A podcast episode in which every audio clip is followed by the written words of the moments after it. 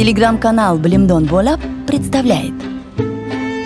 Анвар Абиджан Аламазон и его пехота. Продолжение. Зимистан Сарай. Часть первая. В пещере было влажно и прохладно. У самого входа и дальше валялись старые и совсем еще свежие кости – Наверное, сюда утаскивали хищники свою добычу. Перья, хилол кекликов, рассыпанные повсюду, при каждом шаге щекотали лицо, взметываясь вверх мягким пушистым облаком. Наши кладоискатели, гордо вступившие в пещеру, подобно сарбазам, вскоре замедлили шаги. Свод пещеры с каждым шагом становился ниже — Мальчики сгибались все больше и больше, оберегая фонари, которыми они освещали дорогу. Вскоре пришлось ползти, держа фонари в вытянутых руках и волоча за собой увесистые сумки с продуктами. Пыхтя, обливаясь потом, ползли они, натыкаясь то на каменные выступы, то скользя руками по влажной глине и каждую минуту боясь покатиться куда-то вниз, то обдирая колени и отплевываясь от пыли. «Когда же это кончится?» Ныл Ишмат, вследом за Аламазоном, нащупывая в темноте путь, слегка задыхаясь, так как верткий быстрый Аламазон опережал своего спутника. Тогда Аламазон задерживался, подбадривал Ишмата. «Ничего, ничего, это еще только начало! Не бойся, скоро сделаем перерыв! Не все же только ползти!» Спустя некоторое время и впрямь они добрались до места, где можно было поднять голову и даже сесть. «Вот здесь передохнем и перекусим, а то, что впереди, неизвестно», может, такого свободного пространства больше не будет», — скомандовал Аламазон. И Шмат, не отвечая, тяжело дыша, растянулся на камне. Аламазон поставил повыше свой фонарь, развязал мешок с продуктами, разложил возле лежавшего Ишмата вареные яйца, кусок мяса, лепешку. «Ешь и побольше», — заговорил он, — «а то ведь нам придется мешок с продуктами оставить здесь. «Как здесь?» — взвился Ишмат. «Проход узкий, может судиться еще больше, не пролезем», — спокойно объяснял Аламазон.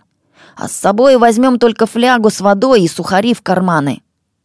Ишмат почувствовал, что ему все меньше хочется зваться Фрэнсисом.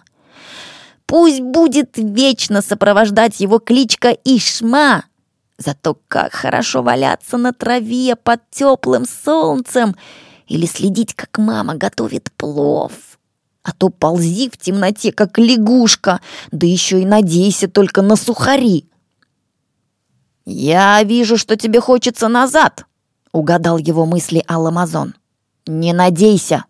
Кто же тогда будет устанавливать памятник Ахмадали Ата? А стадион?» «Со временем государство само построит для нас стадион. Ты бы, конечно, не прочь все заботы о своей персоне переложить на государство. Пусть оно нас учит, дает образование, пусть строит памятники и стадионы. Так, да?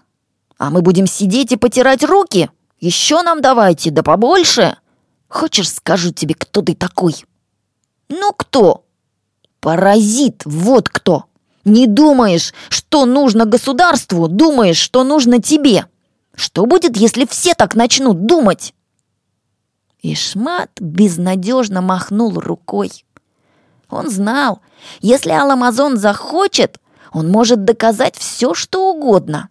Умудрился же он доказать вину Бутабая из А-класса, хотя, если рассудить здраво, то сам же был во всем виноват. Кто пустил камень в айвовое дерево? Аламазон? И в том, что камень упал на Бутабая, который стоял под деревом, виноват опять же он. Но нет, Аламазон перевернул все наоборот. «Ты почему не учишь физику?» — напустился он на Бутабая. «Почему ротозейничаешь во время урока?» Ребята, стоявшие вокруг от удивления, открыли рты. Не меньше удивился и Бутабай. Какое отношение имела его ушибленная голова к тому, учил он или не учил физику? «Не твое дело!» — взвизгнул он, вытирая слезы. «Что ты этим хочешь сказать?» «То, что ты физику знаешь даже не на единицу, на ноль!» «Врешь!» — выпалил Бутабай, не предполагая, что эти слова обернутся против него же. «Физику я знаю на пятерку!» «Знаешь?» «Знаю!» «Значит, ты знаешь и закон земного притяжения!» «Ну и что? Что из этого?» Несчастный Бутабай чувствовал, что его увлекают куда-то в сторону. Чувствовал, но сделать ничего не мог. А то, что брошенный вверх камень непременно падает вниз, ты знал это и преспокойно стоял под деревом, ждал, пока камень упадет на твою голову. Бутабай онемел от такого нахальства, а Аламазон наступал. «Отвечай, зачем нарочно встал на пути камня? Или ты хотел, чтобы отец дал мне взбучку, а? Говори, рассчитывал на то, что я получу трепку?» «Отстань!» — закричал наконец Бутабай. «Отстань от меня! Ничего я не хотел, просто стоял под деревом!» И получилось так, что Бутабай должен был оправдываться, а Аламазон чувствовал себя обиженным. Кто же после этого рискнет ввязываться в спор с Аламазоном? Ишмат тоже промолчал. Он понимал, будет так, как сказал заводила Аламазон. Придется довольствоваться сухарями. И это было самое большое неудобство так хорошо начавшегося путешествия. Вздохнув, Ишмат нежно погладил мешок и сумку.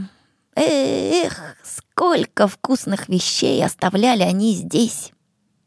Как и предполагал Аламазон, пещера сужалась все больше.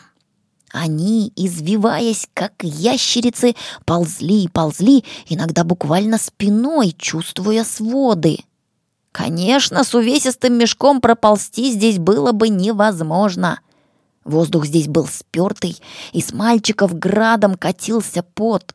Одежда намокла и стала тяжелой, резко запахло серой. «Мы задохнемся!» — испуганно завопил Ишмат. «Слышишь, чем пахнет?» «Ну и что? Дальше воздух будет свежее!» Я чувствую, где-то здесь начинается тяга. Жалко, что нет спичек, я бы проверил. Все, хватит, я возвращаюсь назад. Без меня побоишься, так что лучше тебе ползти вперед со мной. Ишмат замолк. В самом деле, назад одному возвращаться страшно. Эх, зачем он поддался уговорам? «Послушай», — примирительно начал он, — «сколько мы читали! Нигде не было, что в такой вот дыре может быть клад! Ну кто поползет его сюда зарывать?» «По-твоему, клад зароют на развилке дороги?» «Нету здесь клада!» — твердо сказал Ишмат. «Не было и не будет!» «Предатель!» — разъярился Аламазон. «Ты недостоин имени Фрэнсиса! Ты всего... ты всего-навсего Ишмат! Ишма!» «Да наплевал я на твоего Фрэнсиса!» «Да! Тогда катись отсюда!» — закричал Аламазон. Мальчики не могли повернуться друг к другу, и потому каждый кричал вперед. А Ламазон в пустоту подземного хода и Шмат туда, где слабо краснел свет фонаря, и виден был двигающийся Аламазон. Вот он уполз еще дальше, дальше, и Шмат, лежа на боку, прислушался. Равномерно падали вниз капли, откуда-то сбоку тянуло удушливым запахом серы. А глина под руками и животом была такая скользкая, вязкая. Ишмат поежился, представив, что он ползет назад в одиночестве. Нет, что угодно, но только вместе с Аламазоном — и он изо всех сил заработал локтями, снова пополз тяжело, пыхтя и проклиная все на свете. Он не заметил, когда полз до зимистан сарая, и только почти вывалившись в проход и нелепо заболтав в воздухе руками, блаженно задохнулся, жадно глотая чистый, упоительно прохладный воздух пещеры. Конец первой части, продолжение следует.